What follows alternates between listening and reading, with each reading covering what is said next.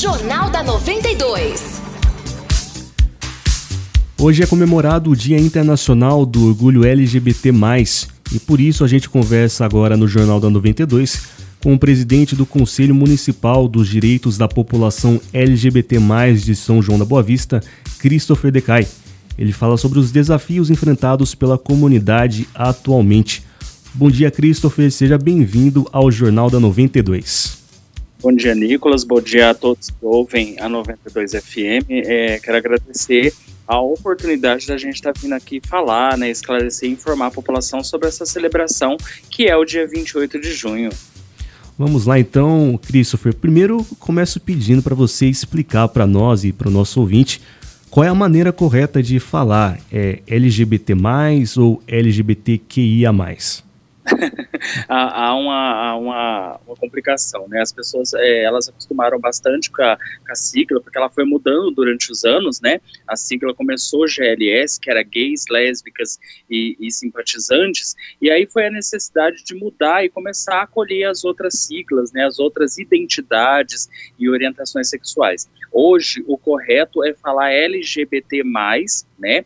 Que inclusive isso foi, é, foi trabalhado na última conferência em 2016, onde a sigla se tornou LGBT+. O que, que é o mais, né? Então nós falamos sobre lésbicas, gays, bissexuais, travestis, transexuais e homens trans, na sigla T, e o mais, ele vem falar, né, e acolher as outras identidades de, de gênero, né, e as outras orientações sexuais que ainda estão sendo estudadas pela psicologia e pela medicina né? Mas se usa bastante é, LGBTQIAP+, é uma sigla fantasia, né, para acolher essa população que tem surgido e entendido as suas novas identidades. Mas a sigla oficial mesmo, em conferência nacional, é LGBT+. Certo, então, Christopher, e como é que surgiu né, esse Dia Internacional do Orgulho LGBT+, que é comemorado hoje, dia 28 de junho?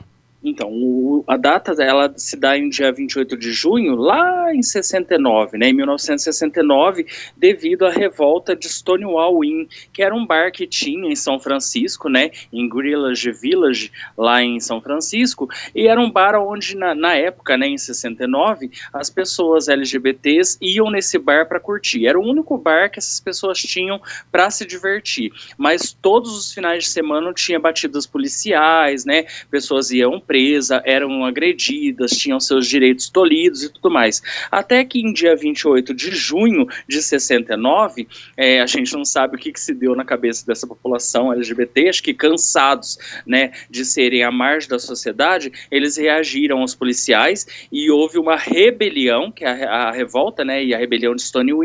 E aí o que, que aconteceu? Foram três dias de briga, botaram fogo em carro, fecharam as ruas e aí fizeram toda essa manifestação porque queriam direitos, queria ter o direito de ir num bar, de beber, de amar, de ser quem se é, né?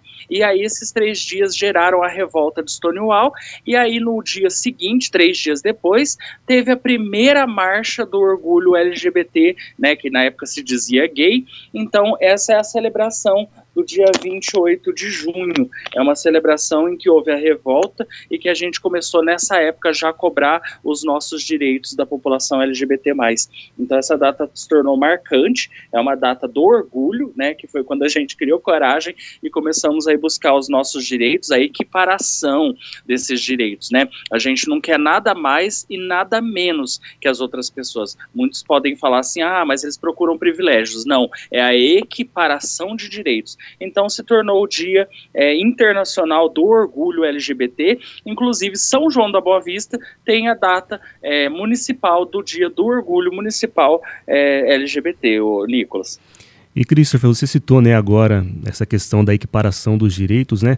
Você, como presidente do Conselho Municipal dos Direitos da População LGBT, aqui em São João, é, quais os principais desafios que você vê que a comunidade enfrenta?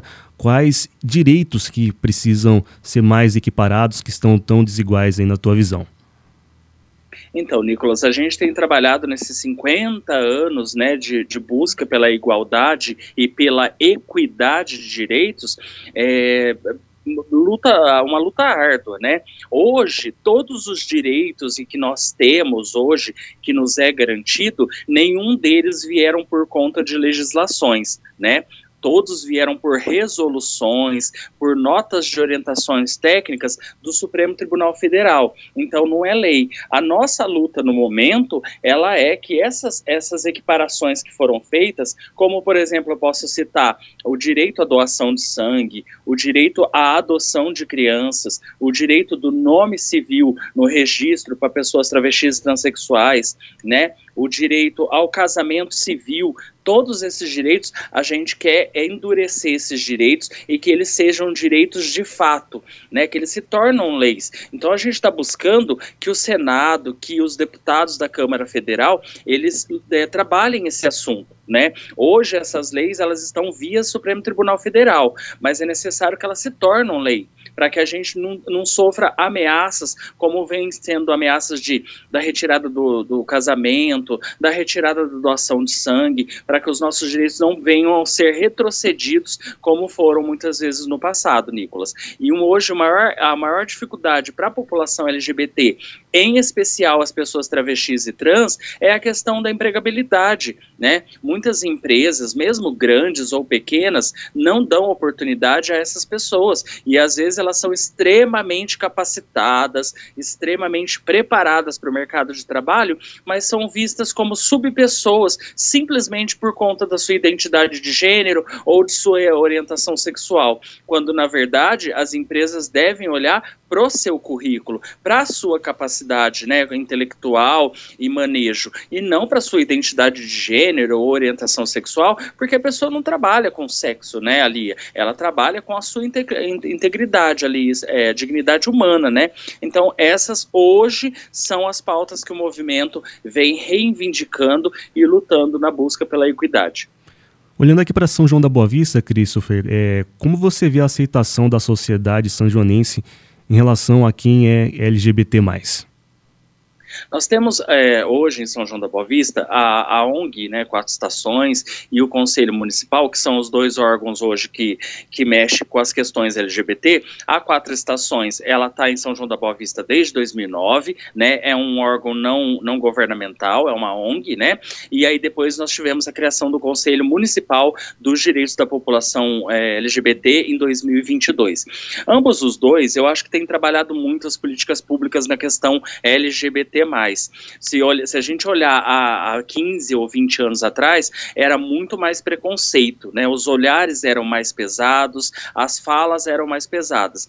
É, eu acho que vem avançando, né, os direitos. Não vamos falar que está tudo lindo, está bonito, não está. Falta muito ainda. Ainda há muita falta de empatia da população. Ainda há falta da informação chegar até todos e as pessoas compreenderem, entenderem e disseminarem isso na sua cabeça de que a população LGBT são pessoas iguais a todos. E o que nós queremos é a igualdade, é trabalhar né, é ter cultura, lazer, acesso à saúde de qualidade, enfim, a gente não busca nada que é diferente das outras pessoas da sociedade, mas a gente busca porque nós não temos esse acesso pleno e real, né, mas eu acho que São João tem avançado sim, nós estamos em, é, em 15 anos já, né, de movimento LGBT+, não é à toa que nós temos nove leis municipais dentro da cidade, hoje a data do dia 28 de junho é, é o dia municipal é, do orgulho LGBT em São João, né, foi instituído por lei.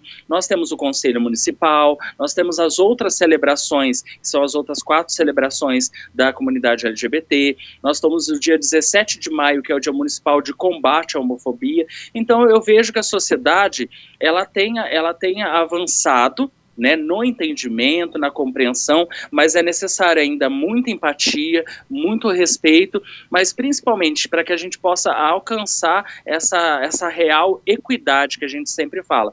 E eu peço isso muito para as pessoas, é, principalmente da nossa cidade, da nossa comunidade são joanense, que tenha esse olhar sem preconceito, esse olhar sem julgamento dessa população. E é isso. E de que forma o Conselho é, Municipal dos Direitos da População LGBT tem trabalhado aqui? Quais ações vocês têm promovido? Então, o Conselho Municipal, ele atua é, frente à Prefeitura Municipal, né? Então, nós fazemos orientações técnicas, capacitações, palestras, né? Atualmente, é, também a gente faz, presta assessoria à Prefeitura, então, algumas questões que a Prefeitura sabe sobre LGBT, eles vêm buscar informação no Conselho, né? Qual que é a data da comemoração, por que que se dá essa comemoração? Então, a, a, a Prefeitura, ela consulta o Conselho referente às pautas pautas da comunidade LGBT. E tudo que está dignificado no federal e no estadual, que envolve LGBT e a prefeitura tem que trabalhar, ela também vem é, fazer essa ponte conosco. Por exemplo, nós temos é, trabalhado nas questões da, das comissões da diversidade, né, no, no, nos encontros do SUAS, da saúde, da assistência social, da área da educação. Então, o conselho ele está envolvido em todos os departamentos municipais para fazer essa colaboração de avaliar e também incitar, né, fazer a provocação de novas políticas públicas, para que a gente tenha é, educação de qualidade, saúde que atenda essa população, né, assistência social, trabalho e renda, que é tão importante para que as pessoas tenham a sua vaga de trabalho, cursos, né, tudo isso para também absorver essa população que precisa do seu trabalho, precisa ter a sua renda. Então, o conselho é, ele é consultivo, né, ele é fiscalizador e ele é implementador dessas políticas públicas para a comunidade LGBT+. E Christopher, no dia 23 de julho vai ter uma parada do orgulho LGBT+, aqui em São João da Boa Vista. Queria que você contasse para a gente como é que vai funcionar e quais são as atrações desse evento. Ah, bacana você citar isso, é verdade. Dia 23 de julho nós vamos ter aí a nossa 15ª edição da Parada do Orgulho LGBT. Veja, 15 anos, essa, essa manifestação incrível em São João, com a marcha, né, que começa às 13 horas, lá no Largo da Estação Ferroviária, onde a gente faz a concentração, onde acontecem os discursos da, das pessoas que são ativistas, militantes, do poder público estadual, federal e municipal, né? E de lá a gente parte subir na Saldanha Marinho até a Praça é, Joaquim José, onde acontece os shows com os DJs, né? Com as drag queens que são a, a parte cultural da parada, as drag queens todas coloridas, né? E a gente tem grandes artistas aqui da região. A gente preza muito pelos artistas não só de São João da Boa Vista, quanto da região, por exemplo, DJs de Espírito Santo do Pinhal, de Vargem, de São João, tem duas meninas de São João, nós temos temos drags aqui da região, é, pessoas muito bacanas que vêm trazer o seu colorido e vêm trazer a sua luta e também a sua arte para São João da Boa Vista. A parada começa às 13 horas, lá no Largo da Estação, e sobe toda a Saldanha até a Praça Joaquim José e permanece até as 22 horas com shows, músicas, falas de militantes, né? Muita inclusão para a população LGBT é um dia de festividade também, né? Porque não? É um dia de, de comemoração, que a gente costuma até brincar que o fervo também é luta, né? E para a população em geral que vai, é para conhecer, para ver, né? Perder esse preconceito e ver que a gente pessoa igual a todo mundo. Então chegar lá, ver as músicas bacanas, ver as drag queens, o show. É, a gente tem visto que tem aumentado muito a família em São João da Boa Vista, as crianças, os jovens, os adolescentes, os idosos, eles vão e gostam, porque a parada é muito bem organizada pela Associação e Grupo Quatro Estações. Nos últimos dois anos, o Conselho Municipal vem apoiando e ajudando também na realização da parada, e é isso. E Christopher, só para a gente concluir, né, como é que é o financiamento, né, o custeamento dessa parada LGBT+, aqui em São João? Ah, é muito bacana isso também. Existe uma informação muito errônea de que a prefeitura financia a parada, né? Então é importante a gente passar a informação. A, a prefeitura, ela entra sim com parte de apoio e estrutura, né? Não financeiramente, mas estruturalmente e institucionalmente. Ela cede, por exemplo, o alvará, a liberação da praça pública, né? Os banheiros químicos e algumas outras coisas de estrutura para a parada. Porém, o maior reforço da parada vem do governo do estado, através através de um projeto chamado Programa Mais Orgulho São Paulo 2023, que é um programa que apoia 30 paradas do interior de São Paulo e litoral, também com recursos de estrutura e institucional, e essas paradas elas vêm recebendo esse apoio desde 2007, 2017, perdão.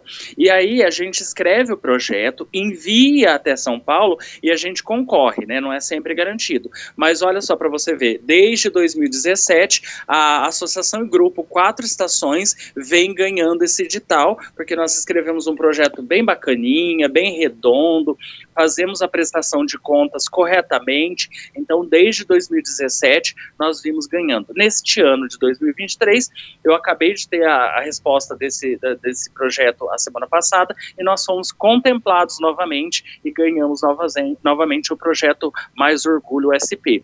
E também parte vem da, de apoio institucional e também de apoio estrutural do governo federal. Né? Agora nós estamos com um governo é, federal aí que é mais humano, é um governo federal ao qual tem mais diálogo com a população LGBT+, e vem trabalhado e vem reestruturando as políticas públicas que foram desmanteladas no governo anterior.